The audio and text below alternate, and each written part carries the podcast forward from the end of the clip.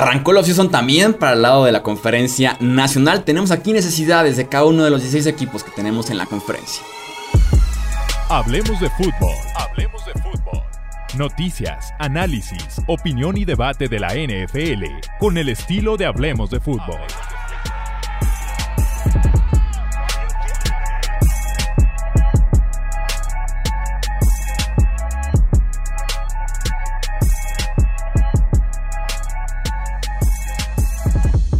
¿Qué tal amigos? ¿Cómo están? Bienvenidos a un episodio más del podcast de Hablemos de Fútbol. Yo soy Jesús Sánchez, un placer que nos acompañen en una nueva edición, en un nuevo episodio para platicar de los 10 equipos de la conferencia nacional. Me acompaña Rudy Jacinto de Cuarta y Gol para poder justamente platicar, analizar de esas necesidades y situación general de los equipos de la NFC. Rudy, ¿cómo estás? Bienvenido. Muy bien, creo que estoy eh, mejor que muchos de los equipos de la NFC, porque si hablamos de la AFC se ve sumamente competitiva. El NFC veo quizás a San Francisco, no sé si Packers, a ver cuánto nos queda con los Rams, Cowboys, hay dudas y hay mucha gente libre. Sí, está cambiando el poder, ¿no? En la, en la NFC, la salida de grandes nombres, tanto de retiro, agentes libres, posibles cambios. Así que viene un, cambio interesante. En ese sentido, en la nacional va a ser una offseason clave para muchos de ellos. Nos arrancamos de una vez con la división este de la NFC, los Dallas Cowboys. Eh, Michael. ¿Mande? Están muy gastados. Sí, y tiene nombres importantísimos que son agentes libres. Simplemente los agentes libres de los Cowboys.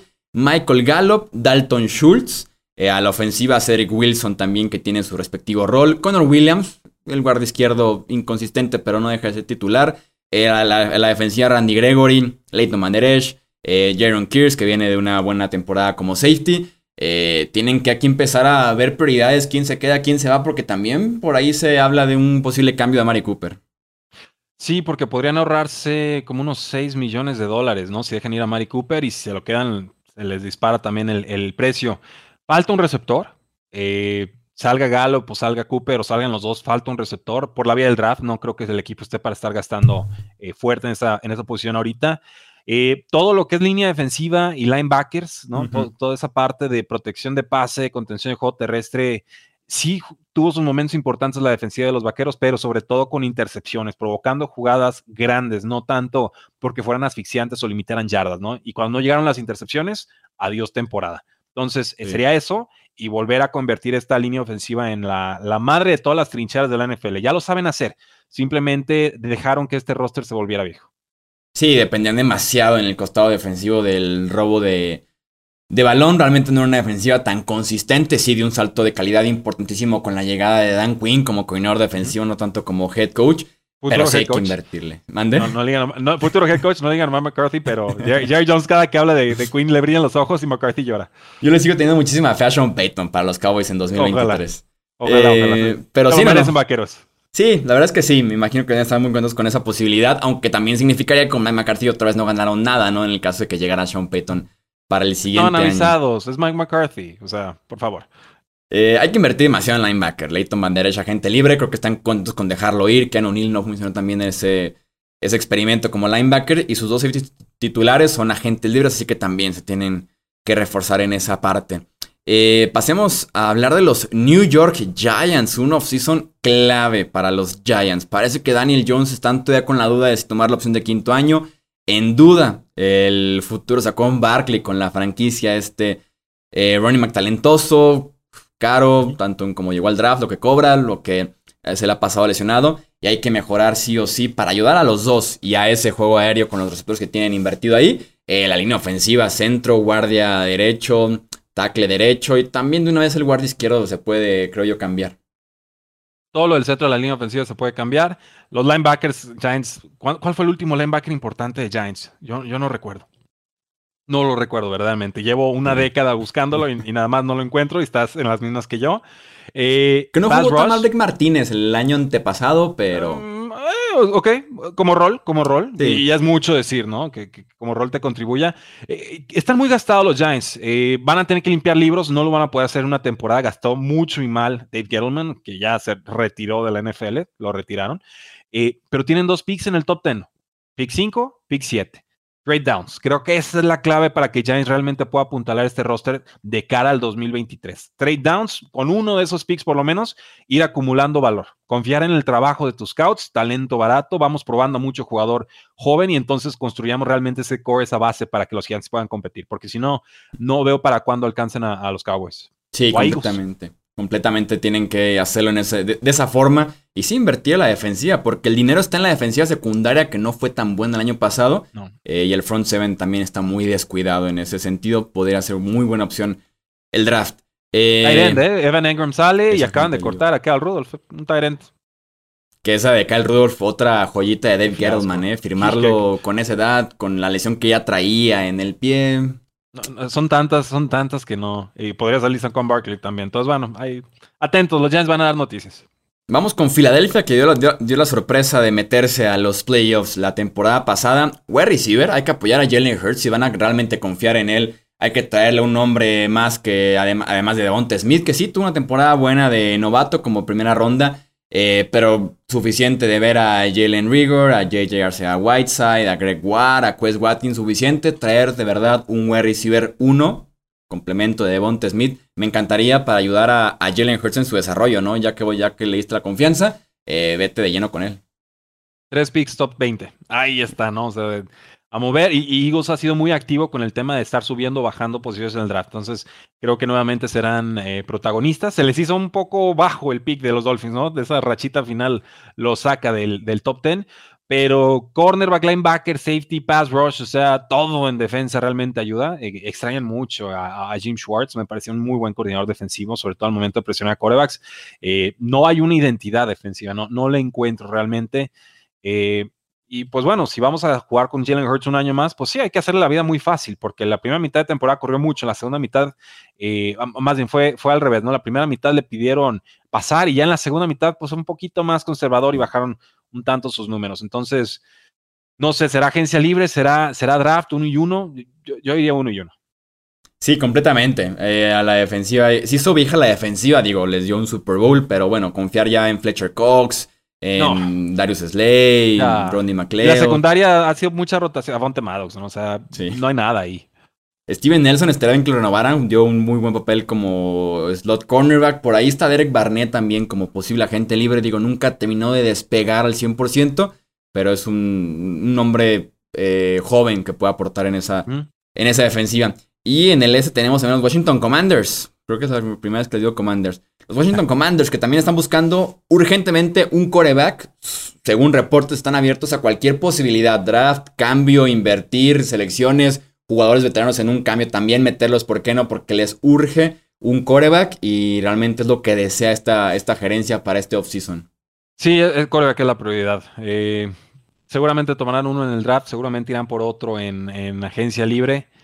Pero es difícil, ¿no? Por el timing. Primero es la agencia libre y luego es el, draft. Entonces, ¿hasta qué punto estás dispuesto a gastar esos picks altos sin saber en qué punto podría caerte un coreback que podría gustarte en el draft? Que no estemos fascinados con la clase no significa que no haya talento a desarrollar o jugadores que puedan consolidarse como titulares. Eh, pero no es Fitzpatrick y, y pues para competir nada más, no, realmente no puedes entrar con él como titular. Ya de ahí, pues va a haber bajas en la línea ofensiva, Brandon Scherf, por supuesto, el, histórico jugador, ya, ya esa relación está completamente rota, y la defensiva quedó mucho de ver también, o sea, hasta en pass rush, digo, hay mucho jugador de primera ronda, pero el, año pasado no se hizo sentir. Linebackers también llevan rato sin uno de, peso, safety llevan un ratote también sin jugadores de peso, entonces toda esa fila central, ¿no? Desde el frente hasta atrás en la defensiva, eh, a inyectarle. Sí, yo sí pondría como la prioridad principal en la defensiva la posición de safety, creo que es lo que más eh, le falta eh, talento. Y también wide receiver para acompañar allá a Terry McLaurin y a Curtis Samuel. Trae otro wide receiver por fuera, creo que pudiera también aportar bastante. Washington tenía el plan de Russell Wilson, creo que era su opción principal. Desafortunadamente no va a llegar para ellos. Eh, a ver qué hacen justamente. Creo que también en el draft van a terminar yendo por un quarterback porque las opciones son limitadas realmente. En este Jimmy Garoppolo, eh, lo he escuchado un tanto relacionado con Washington. Podría ser. ¿Cuánto, ¿Cuánto costaría un Baker Mayfield? ¿Quieres pagar por Baker Mayfield? Quiero preguntar el precio y ver si, si Browns está suficientemente frustrado. Una cuarta ronda. Pago. Pero yo creo, creo que sería más, pero si es cuarta, tercera, adelante. Es que le queda solamente un año de contrato. Así es, ese es el experimento estilo Sam Darnold, ¿no? Eh, pero le hemos visto más ¿Qué, qué, hemos visto al, al experimento. Sí, pero acuérdate ese juego de semana 1 contra Chiefs y luego se lastima en semana 2. Entonces, por esa posibilidad y con la desesperación que tiene Washington, venga, yo, yo, yo me atrevo.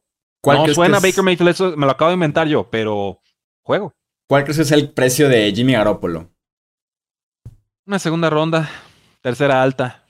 Si piden primera, yo no creo que algún equipo se anime con un, solo un año de contrato. O sea, lo mismo que costó sacarlo de Patriotas. Sí, sí, sí. Cuando era joven, cuando todavía teníamos la ilusión de Jimmy Garoppolo, ¿no? Sin que estuviera recién operado cuatro meses fuera por el hombro derecho, uh -huh. pulgar derecho también lesionado. Creo que hay Oye, una pero tercera. salieron los reportes. No le va a importar a los equipos que esté recién operado, ¿eh? Seguramente fue reporte de su agente.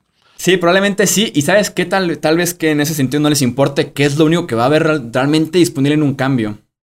Uh -huh. Sin Rogers, sin Wilson, sin Murray, no sé, de Sean Watson, quién se quiere acercar. Mitchell Trubisky está por ahí. Marcos Mariota, Teddy Bridgewater, o sea, elijan está, su droga, ¿no? ¿De está lamentable, está lamentable la clase de agentes libres de corebacks. Cam Newton. Está Ron lamentable. Rivera, digo, ya, ya de running back, ¿no? Porque eh, hablemos de Chicago Bears, que también ya tienen a su coreback. Hay que ir por wide receiver. Allen Robinson es agente libre. Damir Byard es agente libre. Jaquim Rand también. Línea ofensiva para justamente apoyar eh, al buen Justin Fields. Sobre todo guarda derecho. Tackle de hecho también le quería muy bien eh, a esta ofensiva de los Bears. Sí, línea ofensiva. Dejan ir, creo, creo que fue a, a Chad Leno en, la, en el offseason. Sí. Eh, y luego llegan a Teman Jenkins con un historial de lesiones de espalda y se lastima de volada, ¿no? Entonces se quedan sin veterano y sin novato. Eh, ese tipo de decisiones brillantes de Ryan Pace, que ahora está en, en creo que ya está de asistente de scouts en, no, sé, no, no me acuerdo ni en dónde, y creo que no es importante. Eh, el tema aquí es línea ofensiva, todos los niveles, adelante, hay que, hay que trabajarlo. Eh, cornerback, ¿no? Había salido el año sí. pasado, creo que fue Cal Fuller, sí. no lo realmente nunca pudieron resolver esa posición. Y Raquan Smith, pues ya pronto le va a tocar también su, su, nuevo contratito, ¿no? Que no me parece un linebacker estrella, creo que de lo esperado a, lo, a, los resultados nos ha quedado de ver. Y aún así me falta un linebacker. Sí, yo agregaría tackle defensivo a Kim Hicks, agente libre, Bilal Nichols, agente libre. Eh, por ahí que Eddie Goldman, con compromiso dudoso sobre la NFL. Uh -huh. eh, hay, que, hay que volver a hacer esa, esa identidad defensiva. Por lo mismo llega también Matt Everflux para ser head coach. Creo que van a estar muy interesados en justamente apostar otra vez por la Es defensiva. un roster en reconstrucción que se rehúsa a aceptarlo y ese es el problema. Eh, hablando... Si lo aceptaran tendrían que vender a Khalil Mack. Sí, podría ser un movimiento tipo Von Miller con los Broncos, ¿no? Momento de cobrar por él. Me gusta la propuesta, creo que sí a cambiar a, a Khalil Mack. Eh, hablando de reconstrucción, los Detroit Lions, que tienen la segunda selección eh, global de este draft. Eh, ¿Vas por coreback este mismo offseason o confías en Jared Goff un año más por lo menos? Sí tomaría un quarterback, pero creo que me esperaría segunda ronda. O sea, me gusta más la idea de ir por un Sam Howell que pagar una primera ronda por un Pickett o un Corral o, o un este, Malik Willis, ¿no? Por dar los nombres más, más sonados. Eh, Tal vez opción pudiera ser ese pick 32 con la famosa opción uh -huh. de quinto año tan valiosa para la posición de coreback. Claro, los Lions con el pick 32, ¿quién lo hubiera dicho, no? Felicidades, no fue, no fue ganando el Super Bowl, pero ahí lo tienen. Eh, to, todo, todo, en realidad toda la secundaria de Lions necesita mejoras, sí necesitas un nuevo coreback. Eh, de receptores, pues tienes a Amon Racing Brown, de Titan tienes a TJ Hawkinson, o sea, es un 1-2 bastante prometedor. Yo todavía tengo la velita prendida con Quinte Cephus, creo que empezó bien el año y se lastimó muy pronto y, y nos olvidamos de él. Puede ser un adecuado 2, un adecuado 3, pero, pero sí, o sea, hay, hay muchas necesidades y, y, saldrá Trey Flowers seguramente y, y seguiremos necesitando pass rush. Sí, estoy muy de acuerdo en la parte del pass rush. Estoy de acuerdo con la. Digo, pudiera solucionarse con el pick número 2 global por ahí, un Aiden Hutchinson, un Kibo uh -huh. Eh, eh, también pudiera ser wide receiver para apoyar justamente a Monra. Sam Brown, como, como dices, pero sí, yo confiaré en Jared Goff, tal vez que me inicie la temporada y por ahí un novato al final de primera, segunda, tercera ronda, irlo poco a poco desarrollando. Pero bueno, si ya estás pagando a Jared Goff, pues en una de esas iniciarlo como coreback puente. Eh, los Green Packers, de los casos más interesantes que tenemos en este off-season, ¿tú confías, tú crees que Rogers sale de este equipo? Yo, yo, sí, no me interesa apostarlo porque realmente Rogers es tan misterioso ni él sabe. Como tantas otras cosas, como es, es tan antivacunas como misterioso, ¿no? Entonces es muy, es muy misterioso. Pero no, no veo que la realidad del roster se adecua a lo que Rogers busca. Creo que ya tiene una decisión tomada por ahí y no la quiere revelar tan rápido. y que si le pagan lo que pide, que se habla de 50 millones, ya dijo que eso es categóricamente falso, pero eso no significa que no esté pidiendo 40 o 42 o 38. Y hasta con 35 meten unos aprietos tremendos a este roster. Entonces, eh, yo, yo por eso creo que se va. Necesidades de Packers, pues si se va a Rodgers, poner otro quarterback, definitivamente competencia contra Jordan Love. Receptores, todo lo necesitan. O sea, si no está Rodgers, salvo el franchise tag, no veo cómo se queda Devante Adams. Y si no está Rodgers, le pones el tag y el siguiente año se te fue. Entonces, realmente qué provecho obtuviste. Yo, yo le pondría el tag y lo vendería. No, no le veo el caso realmente. Ya es, es un roster que tendría que empezar a pensar en una reconstrucción. Y, y, la línea ofensiva que también nos quedó a deber, ¿no? Sí, digo, también muy golpeada por lesiones de que Bacteria jugó un partido y medio básicamente. Por ahí también eh, termina lesionado Elton Jenkins, que estaba jugando muy bien como tackle izquierdo. Yo sí creo que Rogers se queda. Sí, Robert Tonian también. De hecho, esa gente libre regresando del ligamento cruzado anterior desgarrado. Eh, creo que Rogers se termina quedando. Eh, y no sería sorpresa, al contrario, es lo más probable. Nada más que creo que Rogers tiene, tiene sed de algo más. Y no me puedo imaginar un escenario en el que se van los dos. Creo que Adam se queda tal vez en la etiqueta, como dices, como prisionero probablemente, pero es que no, como que no habrá soledad de que pierdan a los dos en el mismo off-season, ¿sabes? Eh, sería a lo Allen Robinson, ¿no? Vamos a ver si no se lastima en la semana 1 y ya no quiere jugar.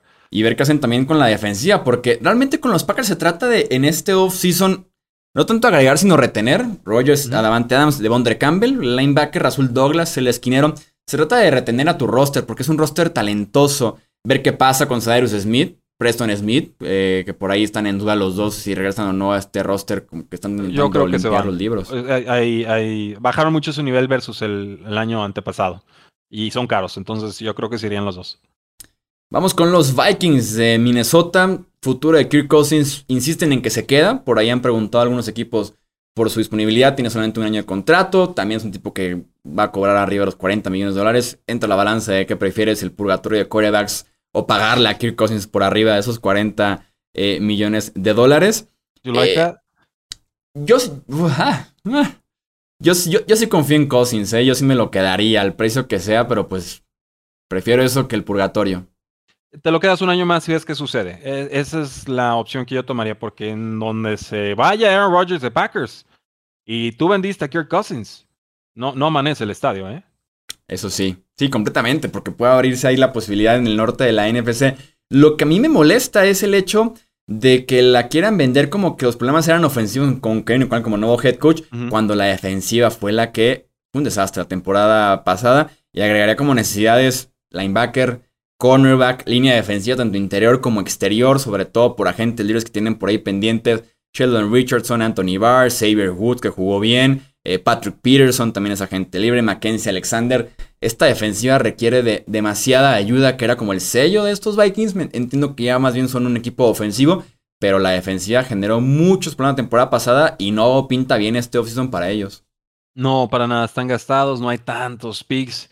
Eh, volvemos a esta idea de que pues, medio en reconstrucción sin querer aceptarlo, ¿no? Porque siempre estás ahí en el filito, pero no tienes los elementos para realmente dar ese salto. Y, Daniel Hunter, que siempre está inconforme con su contrato, ¿no? Entonces, ahí podrías conseguir por lo menos una primera ronda, porque creo que lo vale. Nada más el tema es que ha estado muy lastimado y no hace sentido su impacto en el campo. Cobra 26 millones en 2022 y ha jugado 7 partidos en dos años. Ha desfasado la realidad de este roster. Los, vale, pero, no, pero en este roster no me cuadra. Sí, no, no, y sobre todo, insisto, la producción ahí ha estado, pero 7 partidos en, en dos años es es imposible pagar esa cantidad de dinero por esa, por esa disponibilidad. Los Falcons de Atlanta que tienen una gran decisión que tomar, que es la de Calvin Ridley. ¿Crees que se queda o crees que se va en este offseason? ¿Más bien que regresa o que se va? Primero hay que ver si juega o no, ¿no? Ya después con quién. Eh, yo creo que los Falcons lo rompieron. O sea, realmente el, estar en los Falcons, tener que que todo dependiera de él. hay que ver qué problema tenía, ¿no? Pero pandemia, y jugar en los Falcons es, mucha, es mucho combo, pues. Yo creo que juega, pero con otro equipo. Creo también, y más porque este roster que realmente no aspira a competir inmediatamente, está muy lejos, incluso eh, se merece ya una reconstrucción este roster. Vamos viendo qué pasa también con Matt Ryan, que es, creo que tiene un cap hit de 48 millones este año, el más alto en la historia de la NFL. Creo que es momento de vender a Calvin ¿eh? También, o sea, no, no está gratis la salida del siguiente año. Y está, el otro está en su, su contrato por simple curiosidad, está incortable Matt Ryan, ¿eh? Pues no, es no una forma. barbaridad Tendrías que lo que tragarte el contrato cobrando. estilo Carson Wentz Eagles el año pasado de me vale, ya, adiós, gracias, este, me quito así de, de trancazo el, curita, pero no, no le veo mucho caso, salvo que alguien te ofrezca una primera ronda. Entonces, ok, puedo pensar en pagar 35, 40 millones directamente por una primera ronda, si lo quieren ver en, en esa equivalencia. Y que este año sentí que sí bajó el nivel. Este año fue el primero que dije Matt Ryan ya no es Matt Ryan. Digo, siempre lo No- no trae defendí. brazo. Pero exactamente, el brazo ya no le, ya no le dio para más. Eh, como decíamos, Ridley es, perdón, Ridley, posible cambio, también me desharía de, una vez de él. Creo que ni siquiera pudiera jugar más con Atlanta porque ni siquiera quiere tal vez jugar con Atlanta. Es momento de conseguir por él una primera ronda, una segunda muy alta en caso de que todavía haya dudas de si regresa o no. E invertir de nueva cuenta en la línea ofensiva. Prácticamente cada posición de la línea, de la línea ofensiva requiere de, de ayuda. Sí, ¿y dónde quedó Grady Jarrett, no? Sí, o sea, ya no es lo mismo. Ya no, No, es lo mismo. eh, Mucho pass rush también necesitan. No, necesitan todo, necesitan todo, tristemente. Vamos con los Panthers de Carolina, otro equipo con dudas en la posición de coreback. Sam Darnold resultó ser un fiasco, se los advertimos. Eh, y dicen que están, que es el equipo más desesperado por encontrar un coreback porque sabe bastante bien Matt Rule que si no consigue coreback este año y gana, se va. Entonces, que es el equipo que está más dispuesto a buscar opciones por todos lados en la posición de coreback, todo menos Sam Darnold. Eh, ¿Quién crees que inicie la semana 1 para los Panthers? Iba a decir de Sean Watson, pero quién sabe con el tema legal, ¿verdad? Creo que serían el más dispuesto a pagarlo. Hoy los Dolphins dijeron, yo no juego. Ya, ya es, es obvio eso. Eh, pero no importa qué que esté si no le meten a la línea ofensiva, ¿eh? Sí, es que tackle izquierdo lo necesitan, guardia izquierdo, centro, guardia derecho. Sol- solamente salva Taylor. Moton, que es de los mejores tackles derechos de la NFL, pero hasta ahí. Yo también me puedo imaginar a Deshaun Watson en caso de que se resuelva su situación eh, legal, que es compleja, que se ha ido retrasando incluso, pero que Houston también tiene la urgencia de, de una vez por todas, ya saber la resolución con el caso de Sean Watson. Y nos falta un end, nada más que la acaban de renovar contrato ahí en Thomas por tres años y como 16 millones, 8 garantizados, o sea, mal. No, no, no, Ian Thomas no es un jugador que te debería estarte interesando renovar por esas cantidades, y sobre Sí. todo si ni siquiera ha pisado agencia libre, ¿no? O sea, es tú contra ti. Es Ian Thomas, tight end decente, eh, agente élite, ¿eh? Sí, el, agente es, el- es de la superestrella, es el- él es el MVP. Y también a la defensiva, híjole, son demasiados agentes libres. Daquan Jones, Jason Brady que tuvo una muy buena temporada, Dante Jackson el esquinero. Yo le agregaría como necesidades a la defensiva más pass rush, sobre todo exterior en el caso de que no regrese Jason Reddick, la posición de safety y seguir invirtiendo en la posición de corner porque también Stephon Gilmore es agente libre. Esa renta de un año pues resultó fuera de playoffs, aunque jugó creo que decente bien Stephon bien. Gilmore. Jugó bien, pero no estaba ajustado a la realidad del roster. Y era Matt. Rule empecinado en que a fuerzas tenían que llegar a playoffs y despidiendo a coordinadores ofensivos que no tienen nivel en el entierro. Eh, es- es- está, están desesperados y cuando tomas decisiones desesperadas, te va a salir mal la cosa. Los New Orleans Saints, que también buscando coreback, eh, es agente libre James Winston. Creo que deben ser favoritos, ¿no? Para renovar a, a Winston. Sí, se- la predicción sería que se quedara. Y también buscar wide receiver. Eh, regresa Michael Thomas, no lo hemos visto jugar en año y medio. Este, Creo que vuelve bien, ¿eh? Le, le tengo fe. Yo creo que vuelve bien. Al parecer ya como que tiene un poquito la mente liberada y hay buena química otra vez con la franquicia, que era el gran problema la temporada pasada, ¿no? Que ni se llevaron bien en ningún momento del año. Es que la bronca era con Sean Payton. Exactamente, buen, buen punto. Eh, Teron Armstead, el tackle izquierdo de los mejores de la NFL, es agente libre, parece casi imposible que lo retengan. Mismo caso con Marcus Williams, también es un excelente safety. Pinta muy complicado que, que se pueda quedar después de ser etiquetado como jugador franquicia la temporada pasada. Eh, van a tener que llenar ahí la posición de safety con Malcolm Jenkins, que cada vez está más alejado de su mejor nivel, y con la ausencia de Williams ahí en, el centro del campo. Sí, y yo, yo por ahí empezaría. O sea, si, si empiezas permitiendo jugadas grandes cada partido, no te lo vas a acabar porque tu línea ofensiva todavía no va a aguantar. Vas a estar ahí en veremos con, el, con la posición de coreback y este es el equipo más gastado de toda la NFL. Entonces tampoco va a haber mucha oportunidad. Ya los alcanzaron los tarjetazos. Los que dicen que el salary cap no existe, no entienden. Sí existe. El tema es que, en qué año lo quieres pagar, ¿no? Y, y te va a existir en serio. Saints lo está pagando. O sea, a veces juegas a los Rams y ganas un Super Bowl. Muchas veces juegas a los Saints y no ganas nada. Y muchas veces por, por mala suerte. Creo que ese equipo de los Saints les faltó un poquito de suerte en postemporada. Así es. Tampa Bay tiene un problemón. Tiene un problemón este off-season. Eh, rápidamente, los agentes, entre agentes libres y retirados. Oh, empieza por Eh, retirado. Tom Brady, Ali Marpet, hablando de retirados.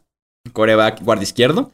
Y vámonos con los agentes libres. Ryan Jensen centro, Alex Capa guarda derecho, OJ Howard tight end, Rob Gronkowski tight end, running backs Leonard Fournette, Ronald Jones. En el costado defensivo, los dineros defensivos Namu Kong Su, Steve McClendon, William Goldstone, Jason Pierre-Paul.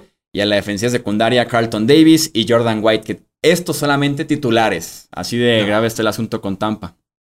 y Chris Godwin con la rodilla rota, pero pensando en otros horizontes, ¿no? O sea, qué cosas. Eh, Brady, no sé si Brady huyó de esta situación, pero tiene pinta.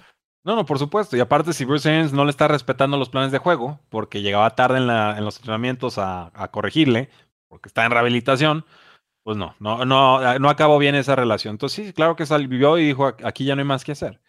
Eh, híjoles, pensando en dos prioridades.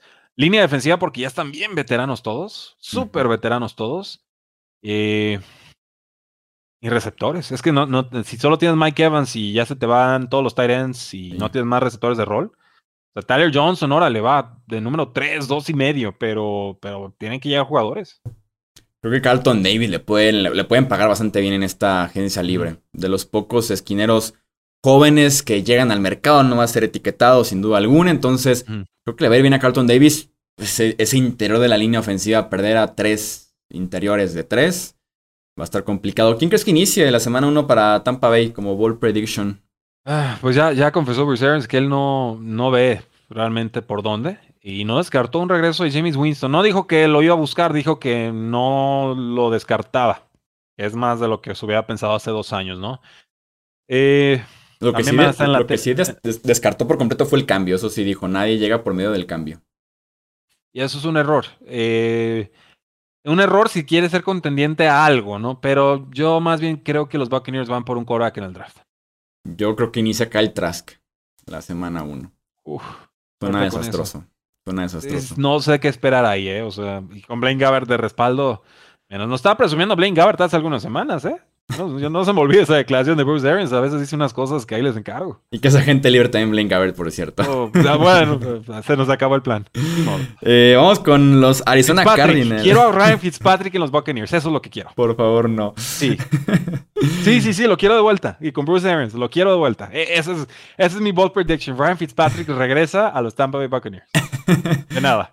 Vamos con los Arizona Cardinals. Eh, situación con Kyler Murray. ¿Tú le pagarías a Kyler Murray desde este mismo off-season? No. Y si me hace berrinche, tampoco. Yo tampoco. Sí, no, yo, yo, yo tampoco. Pensar en pagarle después de tres años, sí buenos, no perfectos, muy, muy lejos de perfectos, muy lejos de buenos cierres, con los problemas que tiene supuestamente en el vestidor, fuera de él, eh, fuera del emparrillado. Mm, ya entró el papá de Larry Fitzgerald a decir que es un chilletas. o sea, que no tiene madurez. O sea, que ya cuando le entra el papá de Larry Fitzgerald, que yo ni sabía que seguía vivo al tema, eh, está, grave el, asunto. Y Lamar Jackson tampoco ha cobrado un nuevo contrato y tiene más méritos para pedirlo, ¿eh? Sí, completamente. Y tal vez por eso se quiere adelantar a cobrarlo antes que, que Lamar. Pero es que ya desde que...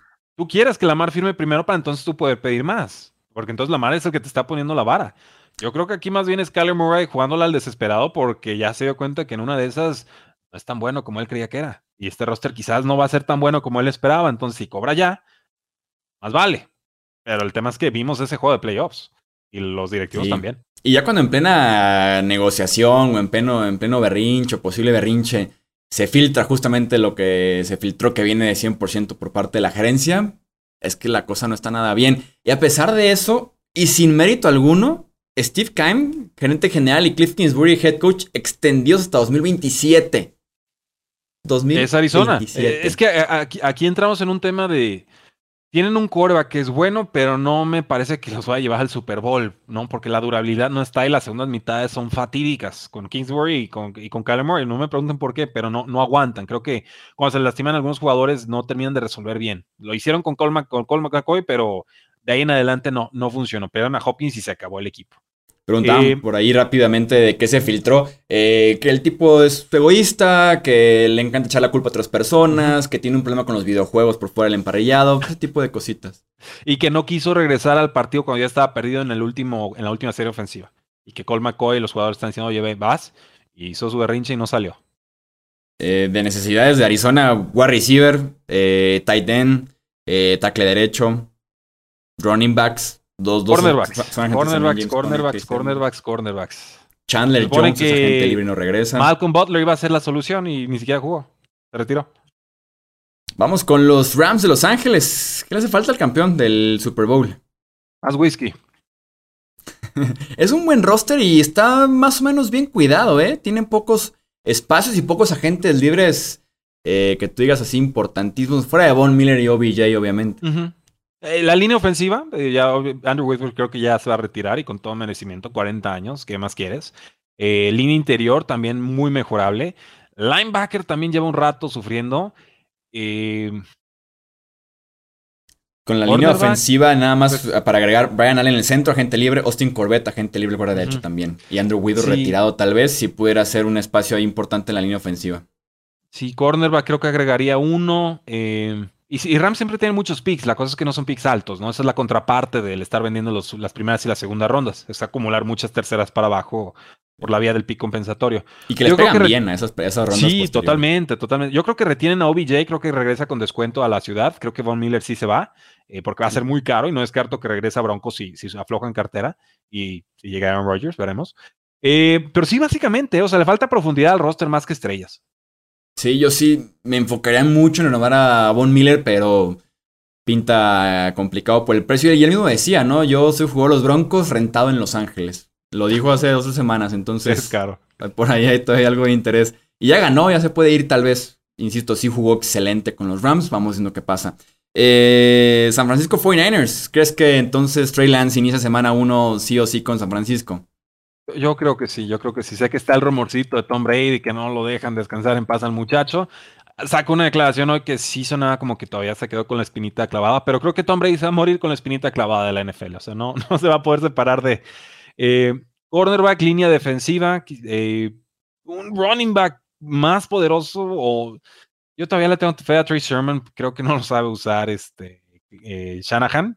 Shanahan es gran táctico, es pésimo estratega y me voy a morir en esa, en, esa idea sobre valor a velocidad, descartando todas las demás cualidades de, los jugadores y lo hemos visto muchas veces. ¿Tú qué le pondrías? Yo creo que, línea defensiva y cornerbacks.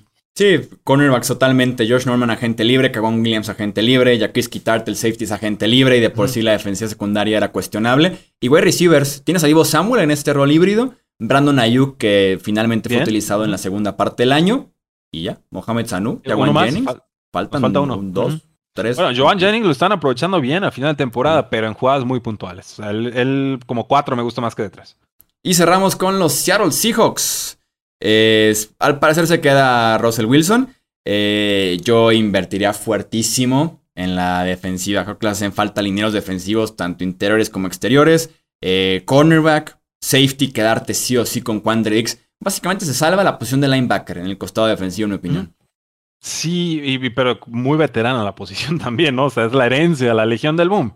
Entonces, eh, Sé que la línea defensiva es la prioridad para Seahawks, pero yo ya de una vez por todas atacaría línea ofensiva. Yo creo que Seahawks no vuelva a ganar un Super Bowl porque al momento en que extiendan a Russell Wilson, dicen, él corre bien, puede comprar tiempo, ahorren en línea ofensiva, gasten en todo lo demás. Y cuando tomaron esa decisión, creo que todo, todo valió madres. Así, así de claro. Entonces, línea ofensiva de una vez por todas, a proteger a Russell Wilson. Los receptores ya los tienen.